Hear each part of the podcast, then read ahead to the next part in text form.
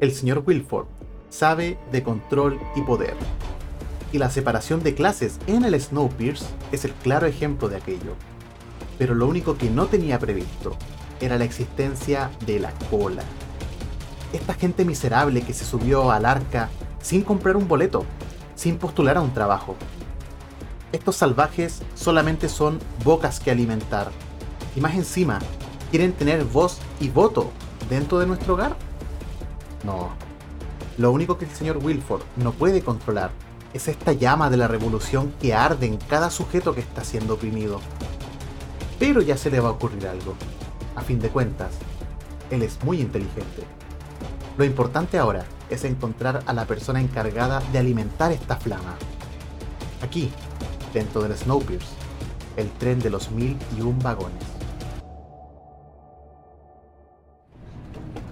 Esa misma noche, cuando Luis comprendió la diferencia de clases, la diferencia de derechos y la diferencia ante la ley dentro de estos 16 kilómetros de acero que se mueven sin parar por el mundo, algo pasó.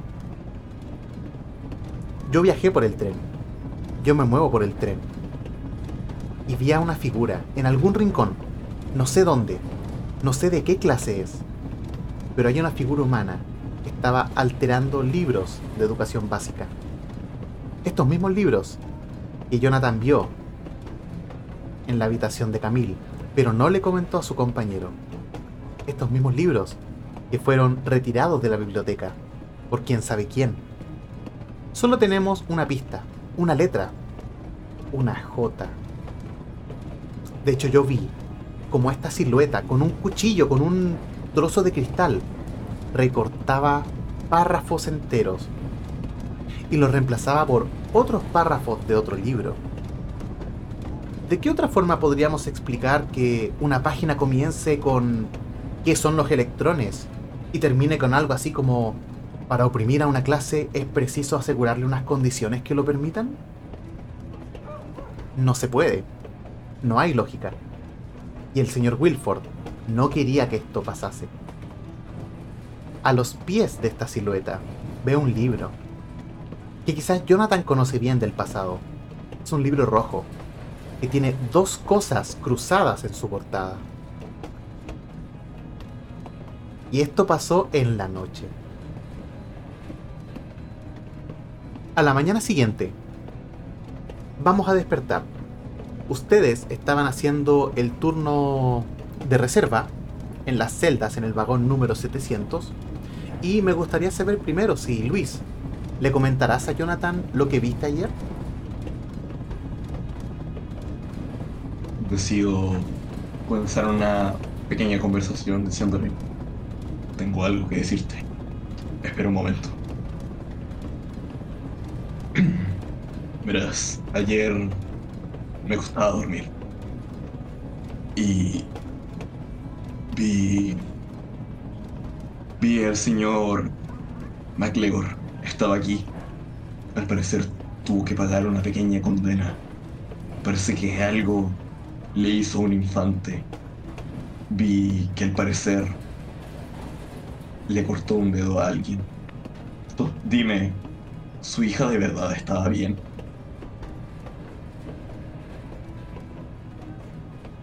MacGregor, ¿el padre de la chica? Sí, él mismo. Maldito bastardo. ¿Qué, qué, qué pasó? ¿Qué? No sé, no, no pude enterarme muy bien. Estaba apenas despertando y tampoco podía ver si es que me pillaban. No iba a ser bueno para mí. Pero al parecer tuvo... Como él es alguien más poderoso, solo tuvo que pagar una pequeña fianza de su fortuna y pudo ser libre de acá. ¿Una pequeña fianza? ¿Una pequeña fianza? Sí, ¿Y qué fue lo que hizo? le cortó un dedo a alguien. Le cortó el dedo a alguien. Y quién sabe qué más. La verdad, vi marcas en su hija. De seguro era un forro. Un forro de mierda. La verdad sospecho, Montan. Su hija tenía evidentes marcas de que la golpeaba. De hecho, descubrí algo de su hija. Lamentablemente se involucró en algo que no debía y temo por el peligro de ella. Quizás esto escaló aún más fuerte. Quizás su padre pilló aquello que le dije que escondiera. ¿Estás diciendo de que poseía, tenía algún tipo de información que de ahí después donde sacó sus ideas? Y lo que comentó. La verdad es que sí. Eh, no había querido contarte porque no quería involucrar más a esta niña. Quería protegerla. Mm, la verdad todavía no me fío del todo de ti, compañero. No lo tomes personal. Pero siempre ha sido un chupabota de nuestro señor.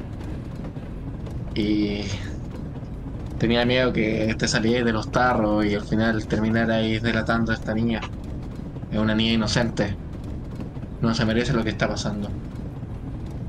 Eh, y bueno, quizás su padre, ese bastardo, la pilló, pilló ese libro. No sé, estoy especulando.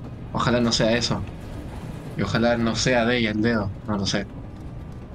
Pero la verdad, no tiene muy buena pinta. Esto huele a podrido. Todos los capitalistas huelen a podrido, la verdad. Todo el tren huele a podrido. Y así van a comenzar a arreglarse para su día. En este segundo día, no hay más que encontrar al culpable. Mientras arreglan, van a ponerse este botón que era especial que les dio Sam Roach para que ustedes puedan atravesar cualquier frontera, puedan hacer cualquier pregunta, puedan hacer lo que quieran. Y así van a salir de estas celdas. Tú, Jonathan, vas a darte cuenta que aquel hombre, Pierce, a quien tú ayudaste a obtener medicinas, está tirado en el piso.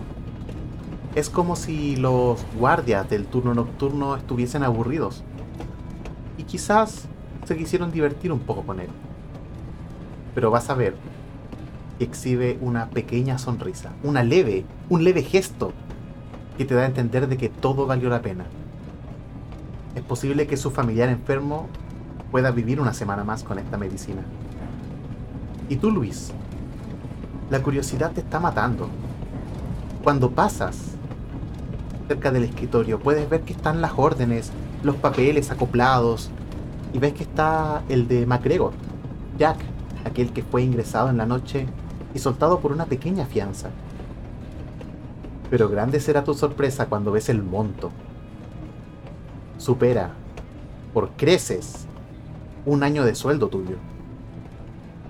De hecho, te cuesta asimilar, conceptualizar de que alguien en este tren pueda tener tanta fortuna. Y ahí es cuando por fin comprendes que las clases de este tren tienen diferentes derechos y deberes. Van a avanzar. Les voy a dar la opción de elegir hacia dónde quieren ir. Cada uno tiene información importante. Pero como les dije, tenemos que encontrar un culpable. Y este tren no se va a detener por ustedes.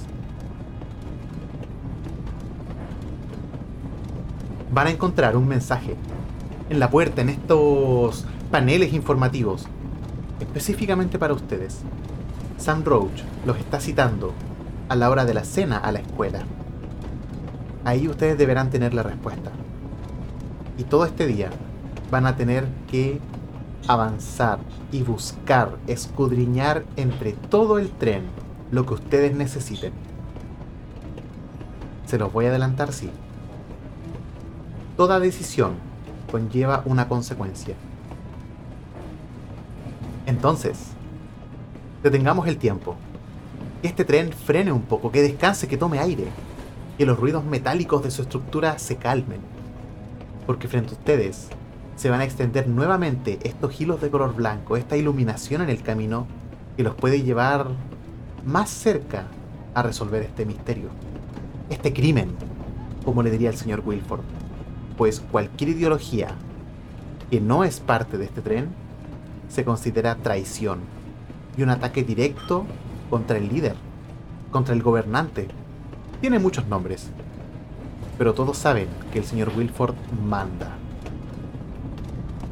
Tres caminos se les van a extender. Ustedes pueden avanzar juntos o pueden avanzar separados. El primer camino los lleva el vagón 643. Son habitaciones de la clase media. Está bastante cerca de aquí. Aquí hay un profesor. ¿Y tú, Luis? Ayer, mientras no podías dormir por lo que viste, al momento de revisar nuevamente la evidencia que están juntando y ver esta lista de 15 profesores, vas a recordarlo. Vas a poder tener en tu mente, en tu retina, la imagen de estos nombres. Y vas a darte cuenta que hay uno que no calza. Uno que empieza con J. Y es ahí, donde en el vagón 643, no lejano de donde ustedes están, se encuentra Johan, un profesor que no está en el listado oficial. Que te parece haberlo visto transitando por la clase baja, por estos ductos un poco más ocultos, y que incluso cuando tú comenzaste tus turnos en la aduana, o mejor dicho, en el control fronterizo, en la parte trasera del tren, lo veías en la cola, ocultándose entre todos. El segundo camino los va a llevar muy lejos, hacia la punta de este tren, un lugar que Jonathan ya conoce. Una habitación en el vagón número 16, el cual en su puerta tenía MacGregor. Sabemos que Camille no está ahí, pero sí está su padre. Quizás, y solo quizás, les podría interesar ir hacia ella. Y como tercer camino, porque ustedes son humanos, ustedes se preocupan. Y Jonathan, tú tuviste una conexión no sé si ideológica o quizás es solamente lástima, pero van a saber en qué habitación de la enfermería se encuentra Camille, en cuál box está internada. Ella está despierta en este momento. No puedo decir que la está pasando bien, pero está despierta y puede conversar. Estos tres caminos, como si fuesen ríos, se van a comenzar a distribuir por el Snowpiercer, llevándolos a distintos destinos. Le quiero preguntar a cada uno. Partamos por ti, Jonathan. La culpa, el odio, la rabia, la impotencia y pensar que quizá ese tal MacGregor golpeó, se sobrepasó, violentó a Camille. Eh, sobre todo tras conversar con ella, decirle que ocultara ese libro, y sobre todo prometerle que la iba a proteger si es que algo malo sucedía. Me gustaría ir a la enfermería a ver cómo se encuentra Camille. Comprendo. Ya voy a consultarte algunas cosas en tu camino hacia allá. ¿Y tú, Luis? ¿Hacia dónde te van a llevar tus pies? ¿Dónde quieres seguir investigando? Me parece que tú estás un poco más centrado que tu compañero. Entiendo la situación de la niña. Y entiendo la injusticia de este tren. Pero tengo un trabajo y un puesto que mantener. Quiero ir a ver a ese tal profesor Johan. Te van a mirar. Y sus caminos nuevamente se van a separar para posteriormente juntarse. Quizás aprendan algo más de este tren. Algo más sutil el poder que ejerce el señor Wilford no es fuerza bruta. Para eso están ustedes. Él tiene otras formas de comunicar y otras formas de controlar. Todo lo que pasa en el tren es porque él así lo desea. Quiero partir contigo, Luis. Mientras tú vas caminando hacia este vagón de la clase media, donde están las habitaciones, y quiero preguntarte, ¿qué piensas de tu compañero? Pareciese que él no está poniendo del todo en esta investigación, casi como si su corazón estuviese pensando por su cerebro. Puedo entenderlo. A mi compañero Jonathan lo entiendo perfectamente. Entiendo la rabia y entiendo cómo es él como persona. Entiendo que no confiara en mí. No le guardo ningún rencor. Y lo entiendo completamente comprensible. Pero al menos yo no comparto su visión de cómo hacer las cosas. Tengo una misión, es lo que voy a cumplir, es lo que voy a hacer. Si es que necesito culparlo a él para salvarme a mí, lo haré sin dudar. Y así vas a llegar a esta habitación. Es temprano. Las clases todavía no comienzan. Probablemente cada profesor se esté preparando. O quizás Johan ni siquiera tenga clases hoy. Pero al momento de golpear, vas a escuchar un ruido muebles moviéndose. Quizás el mismo metal de la cama arrastrándose, generando un chirrido. Movimientos, papeles, desorden. Y vas a ver cómo la puerta se abre levemente, solamente para poder mostrarte un ojo, un poco de su rostro. Diga, ¿en qué le puedo ayudar, guardia? Disculpe, usted es el profesor Johan, ¿cierto? Sí, sí, sí. ¿Algún problema? Tengo todo en orden. Necesito pasar a su habitación. Tengo que comprobar algo. Ya sabe, motivos de seguridad. No sería un problema, ¿cierto? No, no, para nada. Sabemos muy bien cómo el señor Wilford maneja las cosas en este tren. Eh, adelante. Cuando me refería a todo en orden, me refiero a mis papeles no a mi habitación.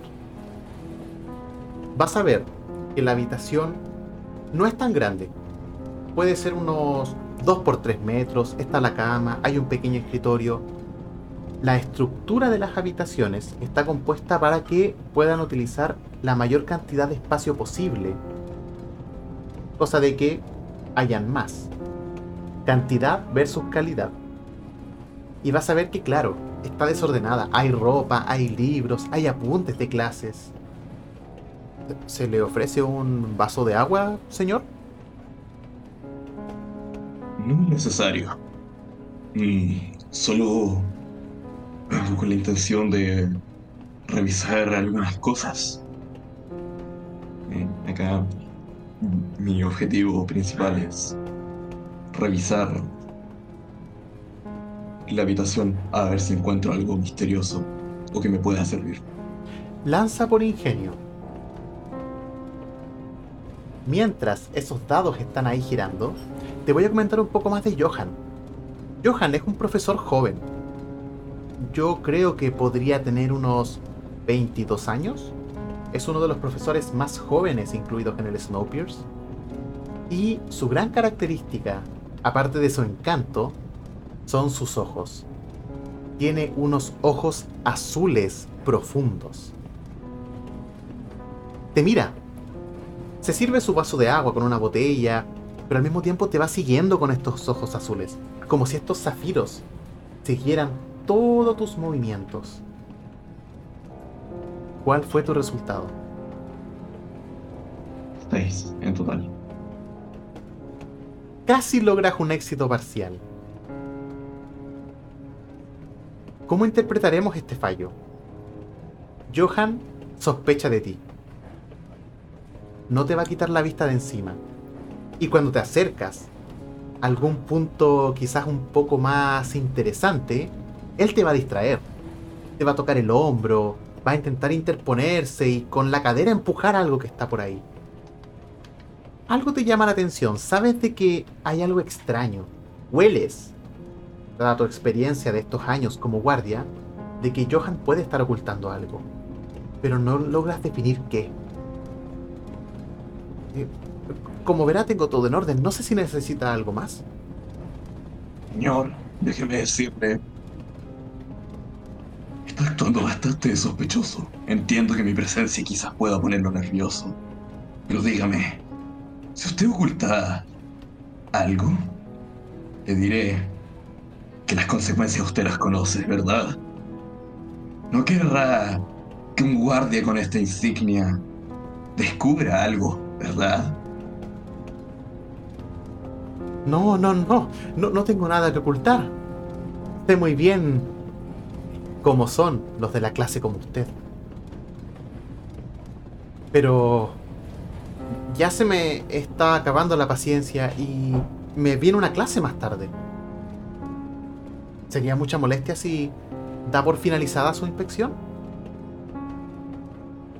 ¿Acaso usted me está ordenando qué hacer?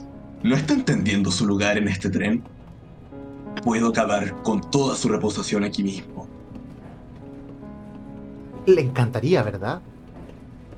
Le encantaría ocupar la fuerza, como todos los guardias siempre lo han hecho en este tren. Ah, pero no se preocupe, yo no tengo miedo. A mí no me asustan los de color celeste como usted. Ya veo. Señor, usted ha quedado oficialmente detenido por ir en contra de la voluntad de la autoridad, por desafiarme a mí. Va a ser interrogado. Más tarde. ¿Te lo vas a llevar al tiro o vas a solicitar refuerzos? Lo que hago es sacar, imagino que el comunicador, o con lo que se llama más guardias, es decir, estoy en la habitación del profesor Johan, específicamente en la escuela que estudiaba Camille. Lo he detenido por sospecha de conspiración y por falta de respeto a la autoridad. No, no, no, espere. Espere, espere, por favor. Eh, eh, deme un segundo. Va a abrir un cajón y va a mostrar una bolsa de nylon con una sustancia verde en su interior. Tú sabes que esta sustancia está prohibida. Tú sabes que la droga no es permitida en el Snowpiercer, pese a que la clase alta sabe bien de consumir cosas. Eh, Solo tenía esto, lo juro. Pero por favor, no, no, no me, no me detenga. Lo- los guardias no me tienen buena, probablemente no, no salga vivo de la siguiente detención.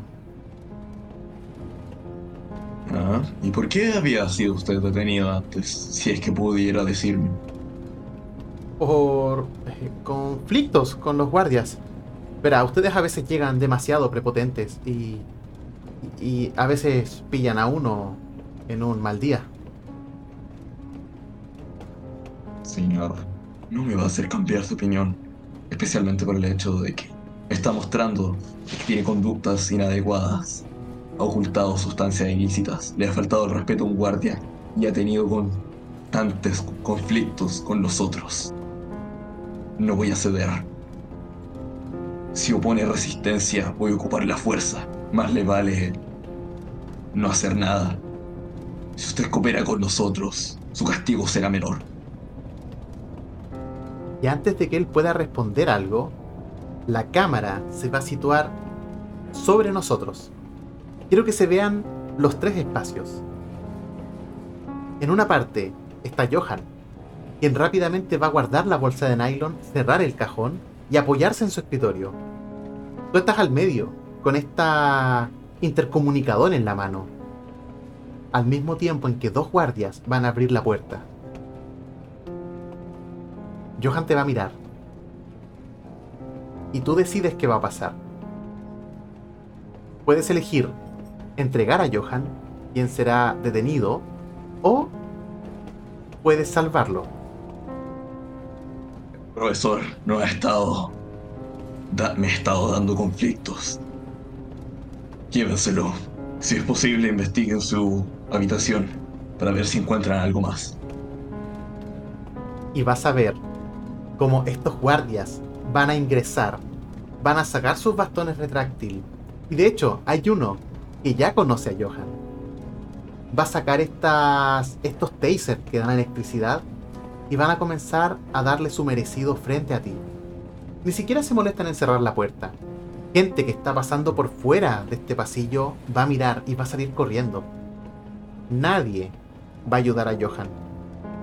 Y cuando lo reducen y se lo llevan hacia las celdas, te vas a quedar un momento, unos minutos en esta habitación. Ya sin Johan, eres libre de investigar lo que quieras. Pero te voy a dar una pequeña pista. el cajón que Johan abrió donde sacó esta marihuana, el fondo del cajón no era del mismo color del escritorio. Era un color madera con una tonalidad un poco más clara. Vas a acercarte, vas a abrir el cajón. Con esa marihuana, ¿qué vas a hacer? Es evidencia. La voy a guardar. Ah, por si acaso. Una importante moneda de cambio. Y vas a ver que el doble fondo de este cajón, al levantarlo, hay un libro. Pero lamentablemente no es rojo. Es un libro de la evolución. Es un libro sobre la teoría de Darwin. Pero te va a llamar la atención. Y mientras buscas en el resto de la habitación, lamentablemente no vas a encontrar mucho, pues vas a ser sorprendido por más guardias que llegaron a... ¿Cómo decirlo sin que suene bastante feo? Cuando un guardia detiene a alguien, generalmente siguen con este comportamiento abusivo. Y la pieza que Johan le ha costado construir, le ha costado armar y comprar, ellos se van a encargar de que no esté así cuando él regrese. Así que mientras vas saliendo, ellos van a comenzar a romper los muebles, a doblar la cama, a darle puñaladas al colchón. Estas fotos que tenía colgadas, que son tres fotos que logró rescatar, van a ser quemadas. Al momento de que vas saliendo, tú no te vas a dar cuenta, pero un trozo de papel se va a pegar en tu bota. Un trozo de papel que no debería haber estado ahí. Pasando hacia la enfermería. Jonathan, tú vas camino hacia allá. Quiero consultarte, ¿qué te hace ir a ver a Camille? ¿Por qué esta niña de repente es tan importante para ti? Camille eh, me recuerda y me conecta con mi curiosidad. Esa curiosidad de joven, de niño, que siempre quiso leer más, enterarse del mundo y de cómo era el mundo. Eh, bueno, de las ideas de años atrás, estas ideas que han sido oprimidas, que han sido vulneradas y calladas en la actualidad. Algo en ella resuena conmigo. Esa inquietud, ese deseo de comunidad, de hermandad. Y sobre todo, me conecto con la promesa de ayudarla ante la adversidad, de ayudarla si es que su padre la violentaba o se pasaba de la raya. Mi culpa y mi deseo de proteger eh, se despiertan. Y también una parte de mi ser desea esa revolución. Sinceramente cree que esto, esto que ocurrió no es un crimen. El verdadero crimen es censurar las ideas. Y así vas a ir avanzando. Vas a llegar a la enfermería. Estrictamente, nadie puede hablar con Camille. Pero el botón que tú tienes, esta insignia especial del señor Wilford que te da acceso a todo, te va a permitir pasar y estar a solas con Camille por unos minutos. Te quiero describir cómo es esta enfermería. Son box de atención individual, uno tras otro. No hay mucha gente. Recordemos que la clase alta generalmente tiene atención a domicilio la clase media no se puede enfermar, porque eso significa reducción en sus ingresos, y la clase baja no tiene la suficiente poder adquisitivo para poder costearse la atención de salud. Y ni siquiera te voy a mencionar lo que tiene que hacer la cola para obtener este tipo de servicio.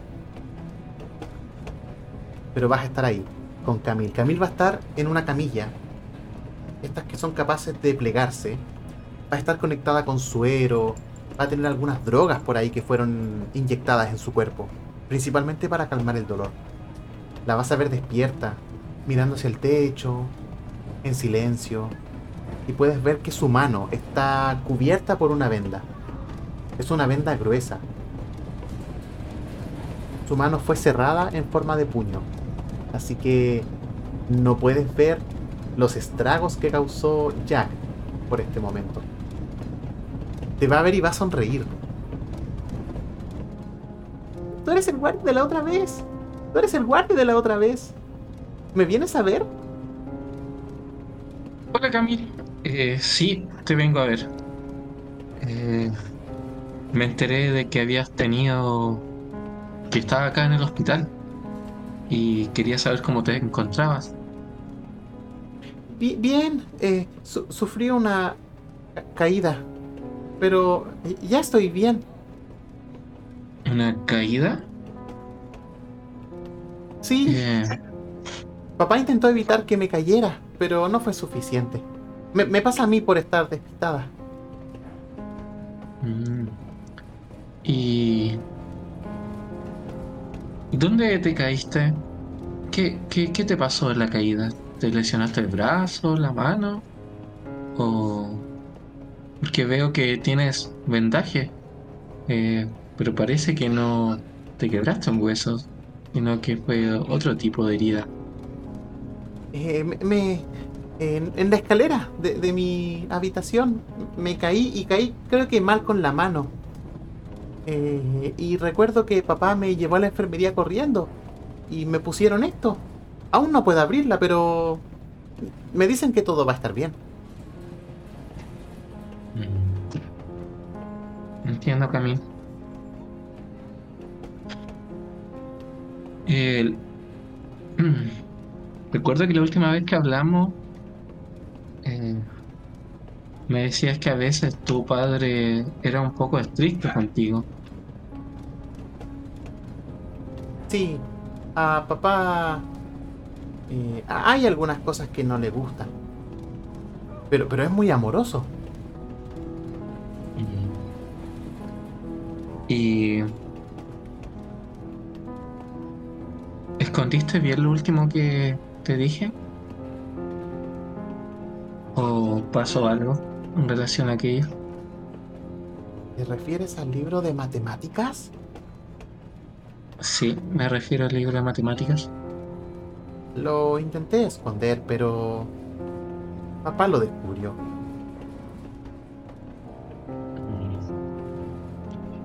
Entiendo. Y... Imagino que tu padre se molestó, ¿no? Sí. No me gusta ver a papá así.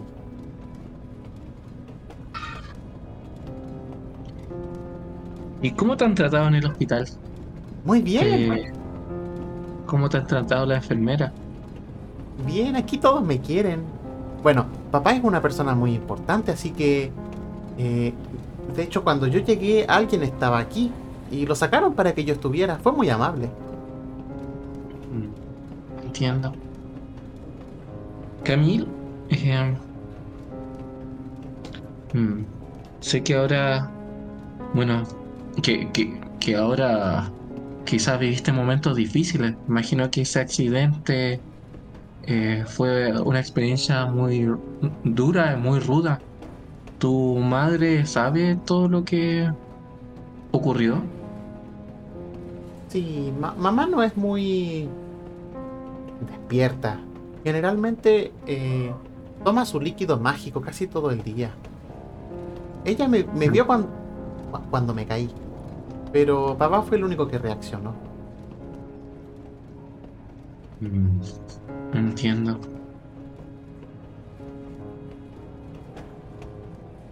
Camille, y me imagino que informaron al colegio eh, y tienes permiso para no asistir a las clases porque te estás sanando, ¿no?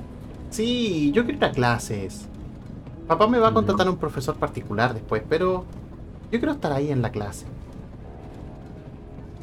Jonathan, lanza por voluntad. Estamos hablando entre un adulto y un niño, por ende vas a poder sacarle la mentira, vas a poder ver sus trucos ilusorios, vas a poder saber qué es lo que está pasando.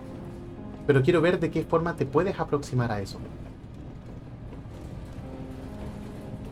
Me salió un 13. Éxito total. El libro de matemáticas, del cual hacen alusión en el capítulo anterior, ya no existe. Jack se encargó de destruirlo por completo.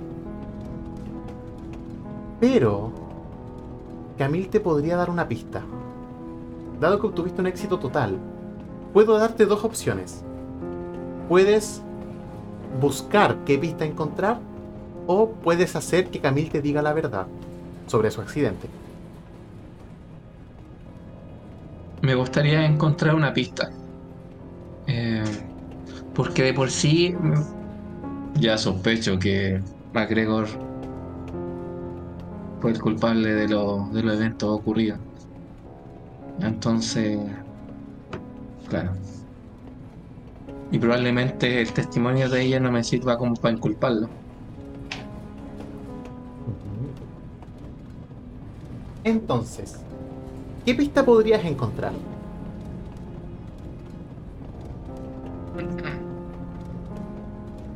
Imagino que podría ser que me cuente la de qué forma obtuvo el libro, porque la otra vez me dio a entender que lo había encontrado, eh, pero me gustaría saber si se lo entregó algún docente quizás, quizás el profesor de matemáticas, o si este mismo, quizás como yo sé y sospecho de que mi compañero me habló de un tal, de estos nombres con J, y que quizás había unos particularmente que eran sospechosos, quizás preguntarle particularmente a ese docente, si es que lo conoce, si es que ha tenido, eh, le ha hecho clases, eh, si es que tuvo una aproximación, si es que él mismo fue el que le dio el libro, o bien nombrarle a distintos de estos docentes para ver si alguno ella conoce. Los va a conocer a todos. Pero, ¿qué te podría decir ella? A tu pregunta de quién le entregó el libro, va a pedir que te acerques. M- me cae muy, muy bien usted. eh, Jonathan. Pero, ¿podría decirme Johnny? Creo que Jonathan es un poco largo. Johnny, me gusta. Johnny, ¿te puedo contar un secreto? Eh, ¿Sí? Papá destruyó ese libro de matemáticas, pero no es el único. No es el único. No, hay más, pero no te voy a decir. ¿Por qué no me quieres decir? No, son cosas de... son, son secretos. Nosotros somos amigos, pero... Pero con ese profesor somos mejores amigos. Mmm, entiendo, Camille. Creo que es importante guardar secretos, sobre todo con eh, los amigos y sobre todo con los mejores amigos. Lo que sí, eh, eso que te pasó a ti, quizás podría pasarle a alguno de tus compañeros. Probablemente se encuentran eh, sus libros. Creo que no te gustaría que le pasara algo malo a tus compañeros. Ay, no lo había pensado. Pero no creo. No todas tienen al mismo papá. O, o sea, no todos tienen escaleras en su habitación. Mm, Jonathan. Estás obteniendo harta información de Camille. Como tuviste un éxito total, quiero darte algo más. A su costado, en estos veladores que generalmente tienen las clínicas, hay una pequeña libreta. Camille para entretenerse ya te mencionó que escribe. Cuenta historias. Lamentablemente como es pequeña y la mayor parte de su vida consciente han estado sobre este tren, no tiene muchas historias fantásticas o no tiene muy creada esta capacidad creativa. No obstante, hay bosquejos. Tú los comienzas a ver mientras ella está hablando, se da vuelta. Tú comienzas a hojear esta libreta y vas a encontrar que está muy mal escrito, dado que no lo hizo con su mano dominante, pero hay el dibujo de un círculo y en su interior una C más J. Y tú vas a entender de que este no es un gesto romántico. Este es un gesto de admiración. La admiración que un niño podría tener con gente que sabe más, que ha vivido en el mundo que hoy día está congelado, que quizás les contaba de los dinosaurios, las aves, que el mar era líquido, el océano, las flores, los aromas. Es esta admiración ciega que uno puede tener con su mejor amigo. La vas a mirar. Camila es una chica tierna, diríamos incluso angelical. Está ahí con su bata de enfermería, está con su mano cerrada, envuelta, con las vías sanguíneas. Está vulnerable. Pero al mismo tiempo, ella es más que tú. Porque vas a escuchar que dice... Bueno, bueno, no importa. Mi mejor amigo está a salvo. Y vas a comenzar a saber qué es lo que hace el poder en las personas y por qué las clases del Snowpiercer están divididas. Camille, en esta escala alimenticia, está mucho más arriba que tú. Papá quería un nombre. Y yo se lo di. Pero no el de mi mejor amigo. Maldita profesora Jacqueline. No me quiso subir las notas. Así que... Le di su nombre. Eso le pasa a la gente cuando no hace lo que uno quiere. Quizás algún día podríamos conocerlo. Si, si te portas bien conmigo, te podría llevar a conocer a mi mejor amigo. ¿Qué te parece? ¿A tu mejor amigo? Suena a alguien bastante interesante y simpático. Eh, ¿Me decías que él está protegido? Yo, yo lo protegí. Ah, Me dijeron que lo ¿quién? buscando, que hay unos guardias que lo están buscando. Y que yo me encargué de, de, de desviar la atención. Aparte, eh, esta profesora, esta tal Jacqueline, ah, por más que le ofrecía dinero, nunca aceptó cambiarme las notas. No, no es buena docente. y... ¿Y tu amigo es un buen docente? El mejor. Sabe mucho, mucho, mucho. Mm. ¿Y qué cosas te contaba? No, cosas del pasado, cosas del tren. Estás muy interesado en mi mejor amigo. ¿Por qué no mejor me traes e- esa botella de jugo? Anda, rápido. ¿Te la acerco? Pero esas palabras te van a recordar el pasado. Te van a recordar las luchas de clase. Te van a recordar la opresión, los esclavos. Se está simbolizando cómo la persona con más poder ordena a los que están más abajo. Pero se la vas a entregar sin problemas. Y te va a decir, "Ah, ya estoy un poco cansada. ¿Te molestaría irte? Pero, pero ven en dos horas más. Me- Me gusta conversar contigo. Me retiro de la habitación. Porque mi intención tampoco es acosar a una niña y tratar de sacarle eh, más allá de, de sentir esa sensación de impotencia, de los privilegios, sigue siendo una niña. Quizás el dinero en algún futuro la corrompa, pero ahora está en proceso formativo. De hecho, cuando vas saliendo, esta niña va a probar el jugo. Y esto va a pasar solamente con lo que tú escuchas. Sientes como ella escupe.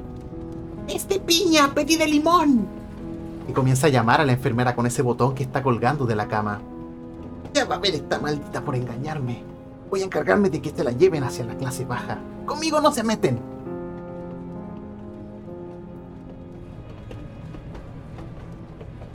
Hay un tercer destino al cual no fuimos. Que se los quiero contar como si fuésemos una cámara de vigilancia o un fantasma atravesando el tren. Y es una habitación del vagón número 16.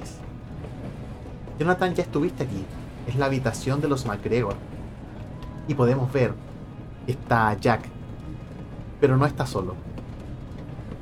Hay dos hombres junto a él, hombres altos, musculosos, con un bate, con un fierro. Y Jack les dirá solamente, Jacqueline. Reencontrémonos. Es hora de almuerzo. ¿Les parece si vamos al mismo lugar de siempre? Como ya lo sintieron, como ya lo han experimentado, la gente no los trata bien, no les importan, pero el respeto es obligatorio en esta máquina. Así que ustedes se van a sentar, los van a atender de mala manera y van a estar en un sitio un poco más privado. El menú de hoy es sopa, sopa de calabaza. La favorita de nadie, pero tiene las vitaminas necesarias para poder subsistir. Junto a esta sopa, un trozo de pan. Y ahí es donde quiero que ustedes intercambien información, pero más que eso, intercambien sensaciones.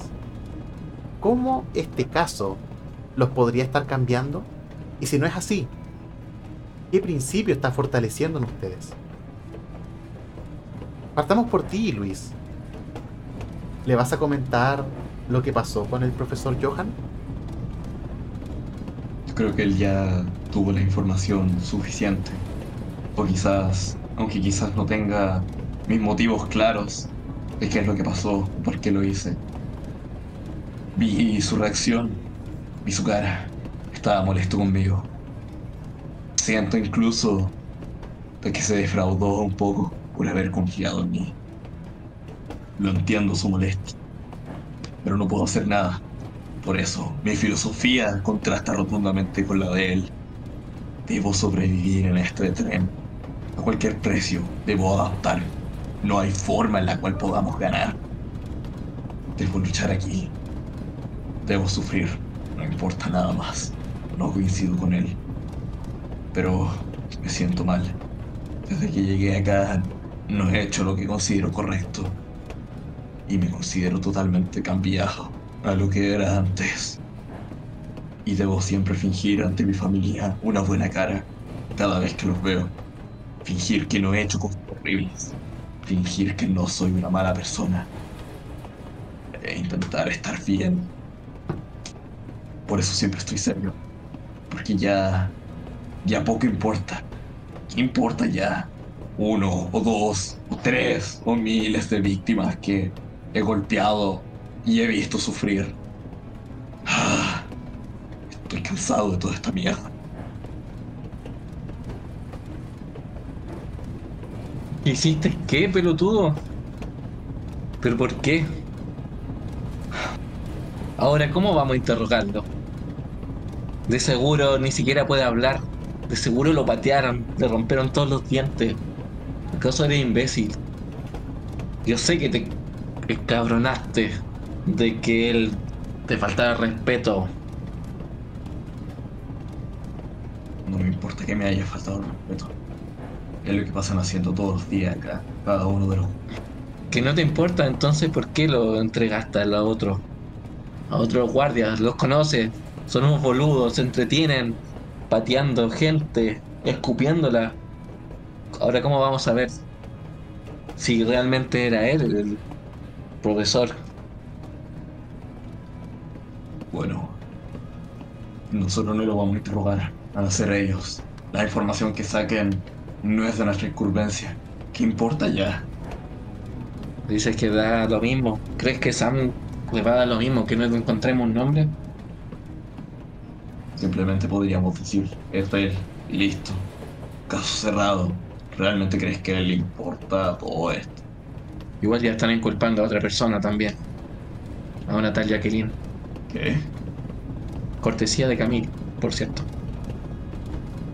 Muy linda y todo, pero bueno, sigue siendo hija de un poderoso. Creo que está tratando de proteger a otro profesor. No sé si será Johan o será otro docente. Bueno, si es Johan, claramente su intento de protección no dio resultado. Claro. Bien, ¿y ahora qué hacemos? ¿Encontraste algo de utilidad? No, no realmente. Solo estaba marihuana. Es lo más importante que vi. Marihuana. Nada sospechoso. Quizá un libro o algo. Había un libro de biología de la teoría de Darwin, pero no vi nada más. De la teoría de Darwin. ¿Y eso te parece nada más? Escuché parte de Camilo, igual que pareciera que no es el único libro que anda circulando por ahí. Escuché, me dijo que algunos compañeros tienen eh, han tenido acceso a otros libros, pero que no son tan fáciles de obtener. Me habló un montón sobre un mejor amigo, que supongo que quizás este profesor que, que le está facilitando estos libros con esta información. Aún no sé qué hacer, qué vamos a hacer al respecto. Eh, ¿Te pareció sospechoso ese tal Johan? La verdad es que sí. Parecía ocultar algo. Realmente lo parecía. Parecía muy nervioso con mi presencia. Pero no por el hecho de que yo sea un guardia, sino porque descubrir algo. Realmente investigué esa habitación y lo hicimos los guardias. Pero soy imbéciles la destruyeron. Y no encontramos nada al final del día. Y no sabemos si habrá dicho algo. Pero... Sí, se movía de forma de que movía los libros que estaban tirados, ocultando cosas. Ah. ah, por cierto, estoy seguro que que él fue el papá de Camila que le hirió. No me lo dijo directamente, pero eso lo entiende, ¿no? Me lo insinuó indirectamente. Van, a terminar su sopa. Van a terminar su pan. Y van a recibir una llamada por el intercomunicador. Específicamente para Twilibis. La llamada... El aviso dice algo así como... El profesor te está esperando. Tienes que ir a interrogarlo tú.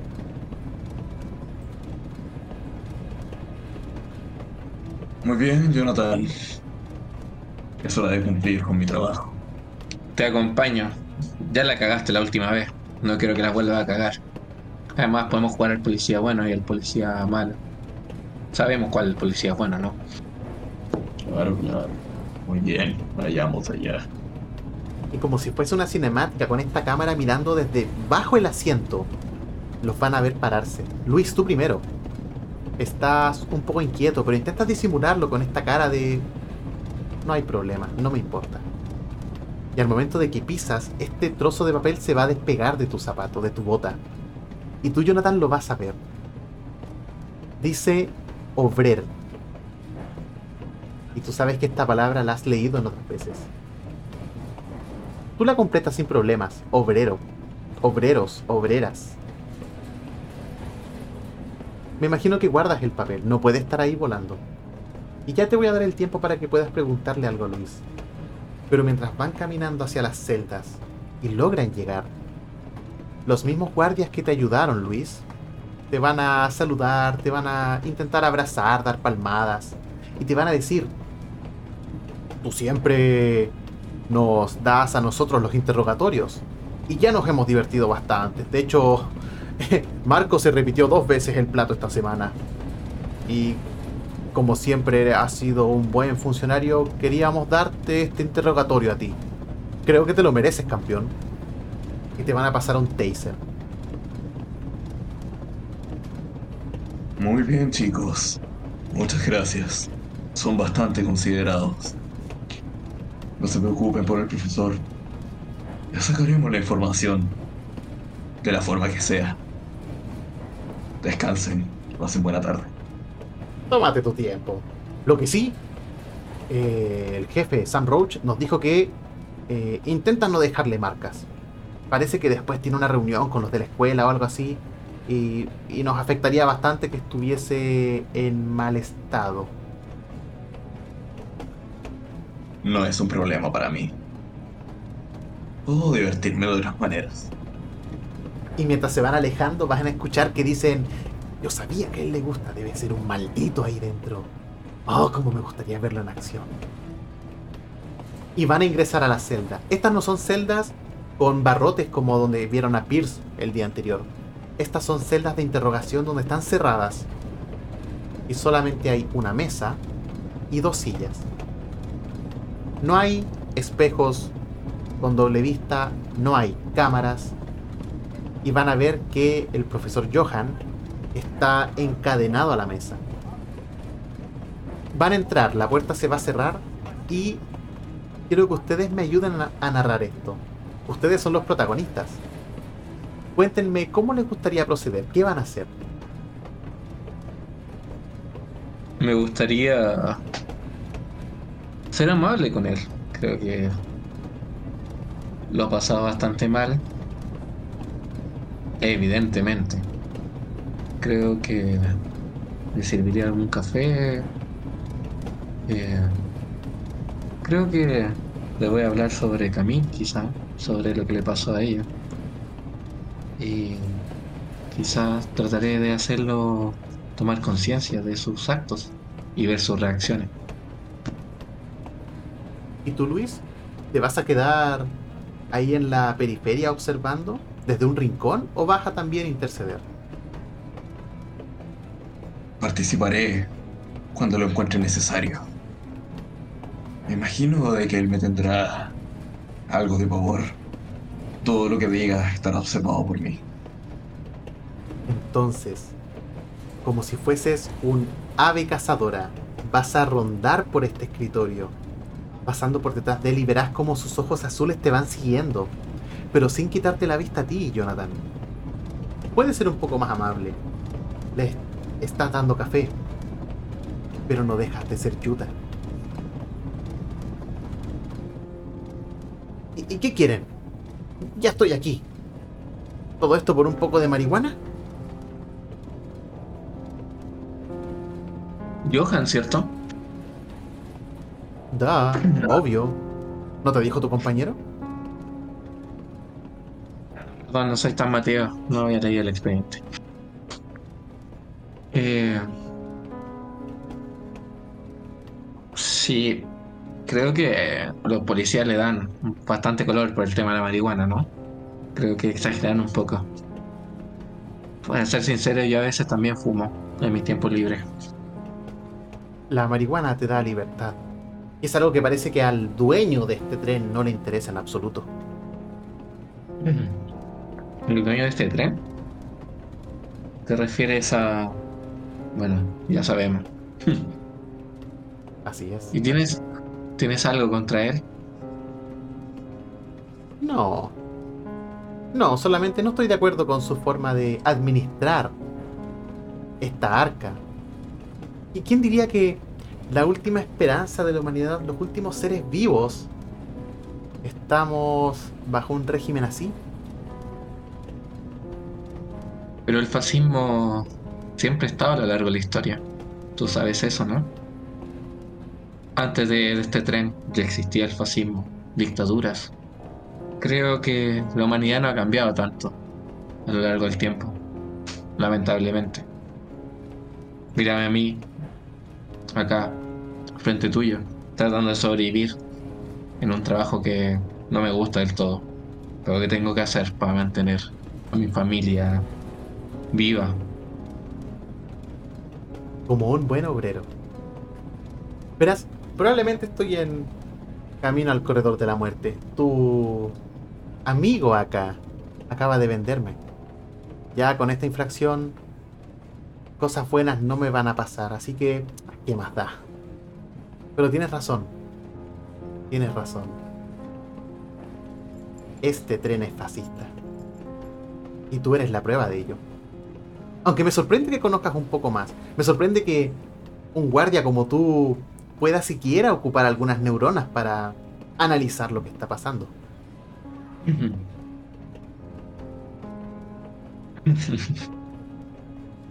Sí. Eh, bueno, Entiendo que ya das por hecho que va a estar en el corredor de la muerte, ¿no?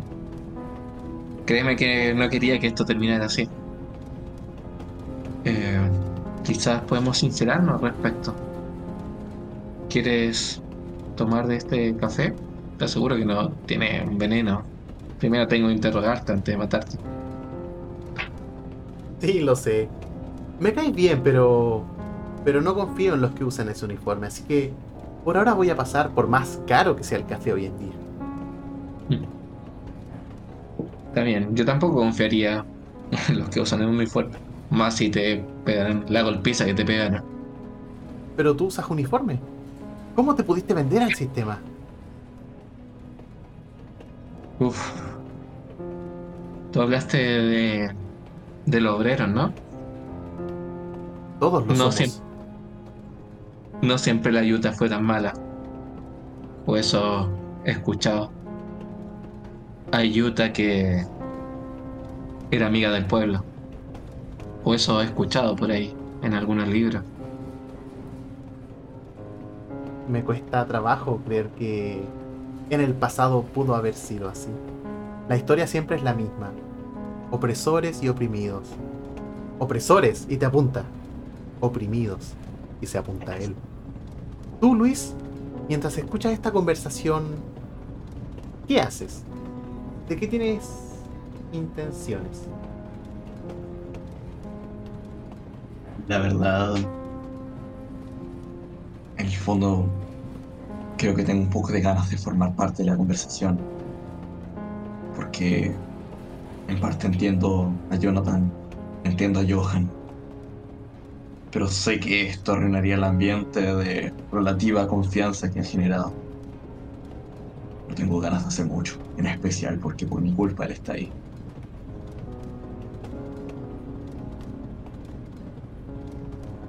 Eh, ¿Cómo te llamas tú?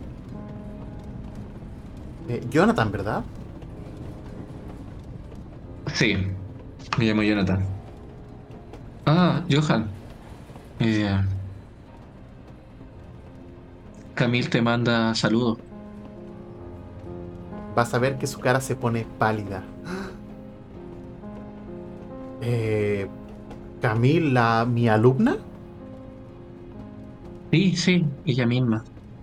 Eh, su padre la descubrió. Y creo que le pasó algo peor que lo que te pasó a ti.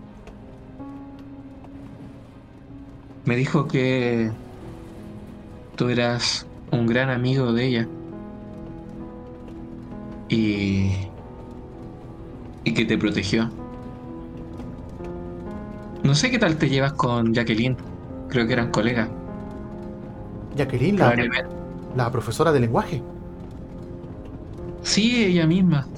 Eh, creo que quizás tenga un destino peor que el tuyo ahora. Camille se encargó de eso. Pero cuéntame, ¿qué tal es Jacqueline? ¿Es una buena profesora? ¿Piensa igual que tú? ¿O tiene otra idea? No, Jacqueline no tiene nada que ver. Aquí es un alma buena.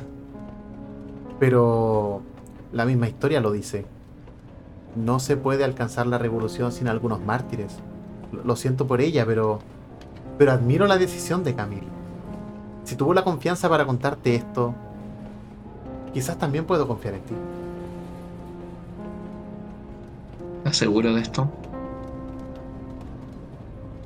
¿No te gustaría que lo que hizo Jack no se vuelva a repetir?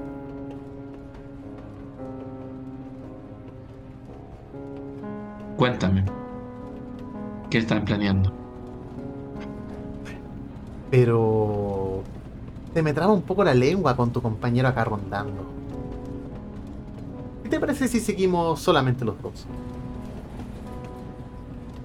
Luis, me da un tiempo sola. Es normal que él no confíe en mí. Tampoco lo haría. Entiendo sus motivos. Y en el fondo los entiendo los dos. Adelante. Haz lo que quieras. Lo, lo que sí, Luis. Creo que Quizás mientras podría investigar o tener, a ver si encuentra otra información. Creo que algo se nos estaba quedando fuera del tintero. Voy a ver qué hago. Luis ahora mismo está un poco perdido. Estaba en negación y creía que solamente tenía que apalizar a Johan. En este momento,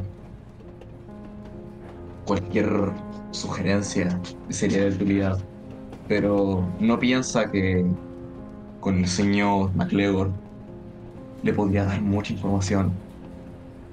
El, a menos que se descubra algo más. Pensando en el hecho de que lo, que lo único que él sabe es sobre Jacqueline. Y eso, ella no es realmente culpable. Entonces, te voy a mandar hacia la cola. Quiero que estos ojos que estás abriendo se abran de par en par. Quiero mostrarte lo más sucio del tren. Jonathan, tú estás a solas con Johan.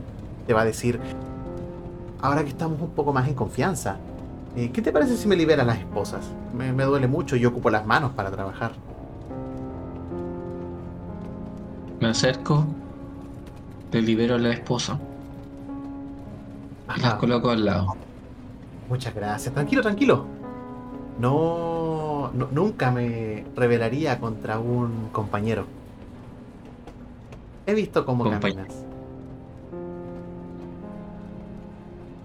¿Cómo camino? Tu forma, tu actitud desafiante, tus mangas arriba, tu constante actitud opositora contra el sistema, contra el jefe de seguridad. Sé que lo hace solamente para subsistir. Hey, todos lo hacemos. Pero quizás se acerca un momento en el que ya no tendremos que hacerlo más. No te confundas.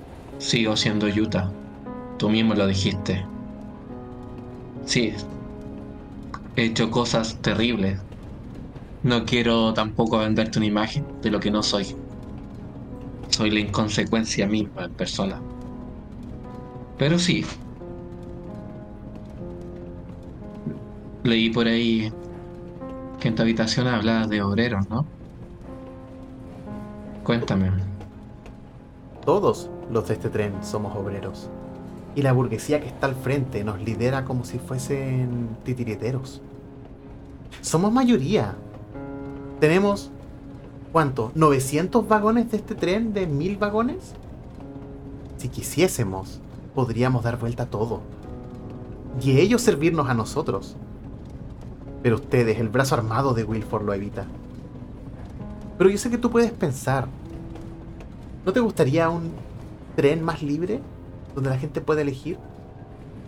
Donde no haya que haber torturas para poder sacar información. Donde lo que le pasó a Camille no le pase a nadie más?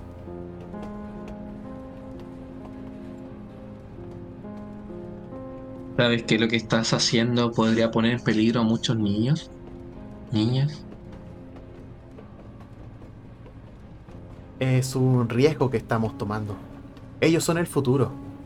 Ojalá que en unos 15 años más, cuando Camille tome el mando y sea parte, así como los otros niños de la clase alta, tengan una visión un poco más considerada con el resto. ¿Y cuál es su plan? imagino que los libros solamente la punta del iceberg, quizás. ¿O ese es su gran acto revolucionario? No, los libros son el inicio. Y mientras la cámara se va alejando, van a ver que ustedes dos están apoyados en la mesa viéndose y él te está contando, mueve las manos, se ve la felicidad en su rostro. Es como si hubiese descubierto, no sé, el fuego, la penicilina, un nuevo sistema político para el tren. Pero mientras esto está pasando y él te está intentando engatusar y te intenta comprar, Luis, tú vas a la cola. Algo te está llamando. Sientes que no tienes todo el panorama completo, quizás la confusión que está dentro tuyo, lo que estás viendo que está pasando. Tal vez el nombre de Jacqueline resuena en tu interior y, es una víctima más del sistema. Tal como pasaba cuando eras más pequeño y el mundo no estaba congelado. Veías las noticias. Víctima muere por un tiroteo. Ladrones asesinan a la víctima. Choques en estado de ebriedad y salen firmando. Es injusto que los inocentes paguen por los pecadores. Y cuando llegas a la cola, algo te va a golpear más fuerte. El apellido de Johan es Brunet. Y cuando tú vas pasando, los guardias van a solicitar ayuda para hacer la entrega de raciones. A la cola nadie les importa. El almuerzo les puede llegar a las 4, 5, 6 o no llegar. Ustedes en la clase media tomaron sopa de calabaza. La cola solamente come una especie de barritas de granola que está hecha a base de cucarachas. Los nutrientes mínimos para vivir. Porque el señor Wilford no es un monstruo en algún momento de la historia les va a encontrar utilidad, pero todavía no puede resolver ese enigma. Así que vas a ayudar a pasar todas estas barras de cereal, la cola se va a formar en fila, vas a ver gente con harapos sucios, vomitados, con excremento, enfermos, con miembros amputados, sangrando. Están ahí intentando sobrevivir en este clima hostil, en este tren casi como si fuese una máquina de tortura andante. Pero solamente para ellos. Solamente para los salvajes que no pudieron comprar su boleto. Y un niño se va a acercar a ti, está en la fila. El pequeño Christian Brunet. Le vas a dar su barra, y al ver el apellido vas a darte cuenta de la conexión que hay. Hay un nombre, sí, Robin Brunet, que no está. Y cuando tú preguntas y lo llamas, todos, todos van a decir, está enfermo, no va a venir, está atrás, está trabajando, está limpiando. Y no es la primera vez que pasa. No es la primera vez que Robin Brunet no se acerca a buscar su ración. Jonathan, se acabó el tiempo. Johan te va a preguntar, ¿Estás conmigo? ¿O estás de parte del opresor?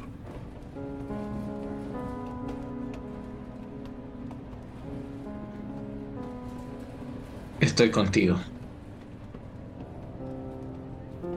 Entonces, el plan es simple. Yo soy muy importante. Junto a otros de la cola y algunos de la clase baja estamos intentando orquestar algo pero no todavía.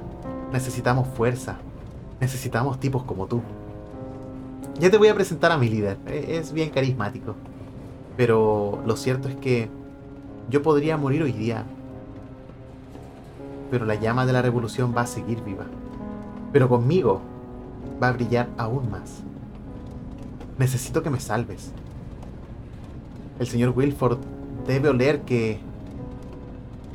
Bueno, ya que estamos sincerándonos, mi nombre no es Johan. Yo soy de la cola. Aproveché un intercambio, hice algunas jugarretas por ahí y me logré meter en la escuela. Pero no queda mucho tiempo hasta que me pillen. Tu compañero debe estar oliendo algo. Lo veo en su cara, en este desinterés por la por las otras personas, en esta falta de empatía. Yo creo que me va a vender y no voy a volver. Ayúdame y te aseguro un puesto en mi revolución. ¿Qué me dices? Sabes que si hago, si hago lo que quieres, mi familia corre peligro, ¿cierto? Solo por ahora. Te aseguro que las cosas van a cambiar. Pero necesitamos fuerza. ¿Qué insinúas? ¿Quieres que enculpemos a Jacqueline y salvar tu pellejo? Si quieres, hago pasar que solamente tenías marihuana. Pero creo que estaba un poco ileso todavía.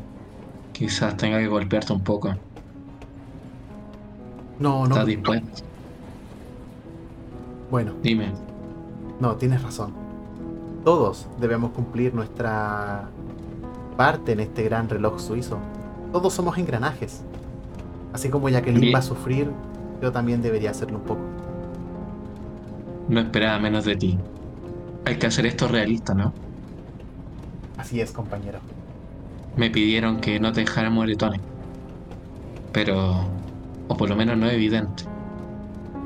Pero si sales así, limpio y que tú- limpio así como estás, de seguro no me van a creer. Así que... Compañero... Esto te va a doler. Me, me alegro que venga de ti y no de la Yuta. Y quiero dejar esa escena ahí. Para no narrar lo obvio, vas a lastimarlo. Vas a hacerle sentir dolor. Vas a actuar como todas las personas que usan tu mismo uniforme actúan todos los días. Pero no lo quiero mostrar. Luis, por tu parte, se acaba la entrega de comida en la cola. Vas retornando hacia las celdas, vas a buscar a tu compañero, se acerca la hora límite. De hecho, sientes que ya es hora de ir a la escuela, a dar un veredicto, a demostrar qué lograron investigar y qué lograron obtener. ¿Quién es el culpable de estas prácticas sindicalistas en el tren?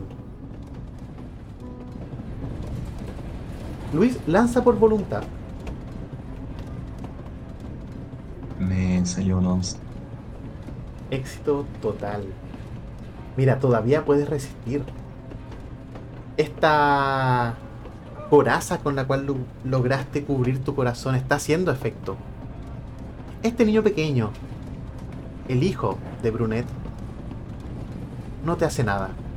Es un niño más. Es un salvaje más de la cola. Probablemente no tengas que verlo hasta la próxima repartija de comida. Y cuando vas subiendo, cuando vas ascendiendo en este tren hacia la punta, vas a pasar por la clase media. Ves que hay distintos oficios, distinta gente trabajadora que está ahí descansando. Ya es la tarde, probablemente la jornada laboral no esencial está en pausa. Y vas a ver a una joven. Es una joven de tez morena con un afro bastante prominente. No sabes su nombre, pero está feliz. La ves ahí junto a dos personas afroamericanas que podrías asumir que son sus padres. Y están conversando. Y escuchas su sueño. De que ella en algún momento con lo que está ganando les va a pagar una habitación más arriba. Les va a subir la calidad de vida. Y podría incluso ella ir con ellos. Pero vas a llegar a la escuela. Y por el pasillo contrario va a llegar Jonathan se van a encontrar y Sam Roach va a salir de la multitud, va a estar por los pasillos, los va a llevar hacia un rincón de este vagón y los va a comenzar a interrogar.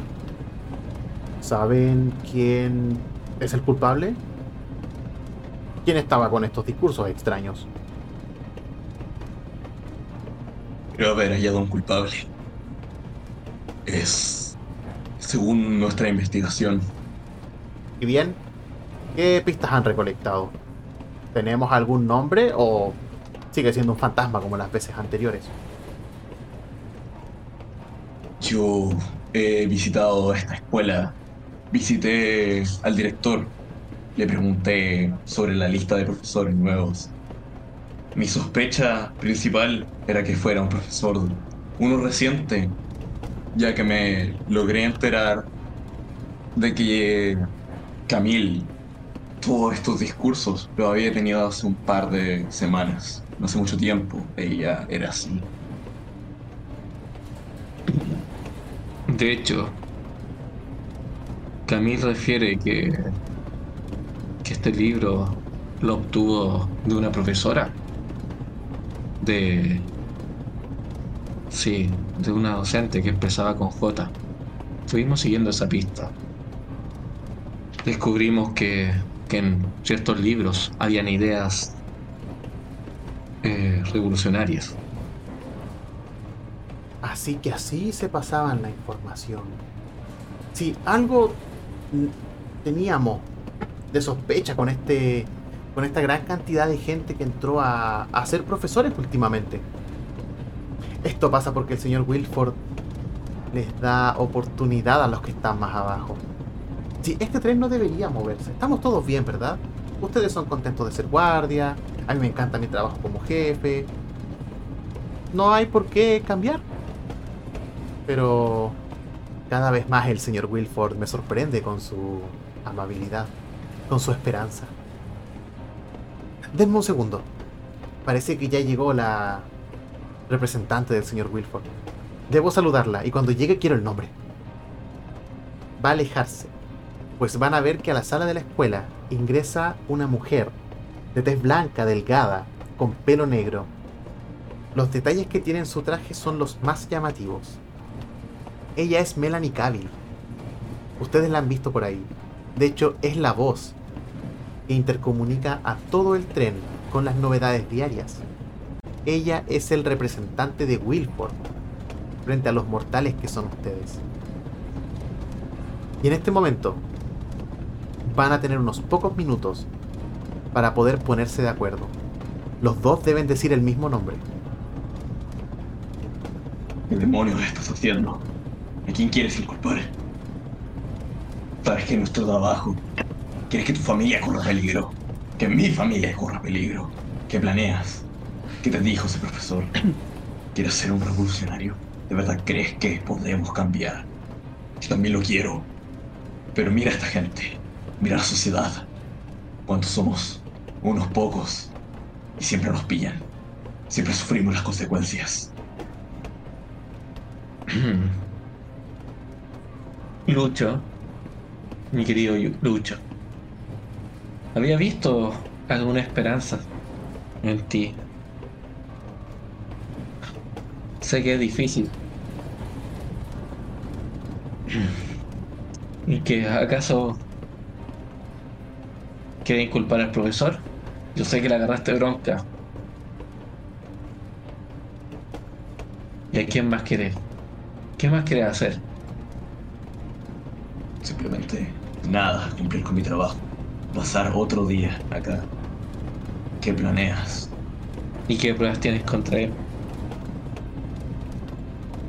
La información que él tenía, sus ideas. Que simplemente a ellos no les importa quién es. Si le decimos el- cualquier nombre, nos van a creer. Entonces, ¿por qué quiere decir el nombre de él? Debe inculpar a Jacqueline. Da lo mismo a quien nos creemos, ¿no? Creo que hay más esperanza si es que se cambian un poco de la idea. ¿Acaso te parece mal que los niños se eduquen? Que sepan del pasado. Actualmente no están leyendo el cerebro. Tú y yo recordamos los tiempos de antaño, pero las nuevas generaciones están siendo controladas, sus ideas están siendo controladas. El, el profesor. Johan, ¿tiene algún plan? Lo tiene. Quizás no pase nada y todo siga igual, pero probablemente si lo inculpamos a él, creo que es más probable que se mantenga el status quo. Muy bien. Te aseguro que esto no te afectará. Si en algún punto llegaran a inculparnos a nosotros, yo me haré responsable. Diré que todo fue idea mía. Eso si es que nos llegan a pillar. Tú incúlpame si es que en algún momento sospechan de nosotros. Yo diré que solo yo estoy involucrado en esto. Tu familia no correrá peligro. Muy bien. Te he visto por el tren. Te he visto haciendo tu trabajo. Eres honesto. Y tienes esperanza. Jonathan, confío en ti. Y quiero, tras mucho tiempo en este tren, y tener esperanza de un cambio. Sam llegará con ustedes y les pedirá un nombre. Quiero que al unísono me lo digan.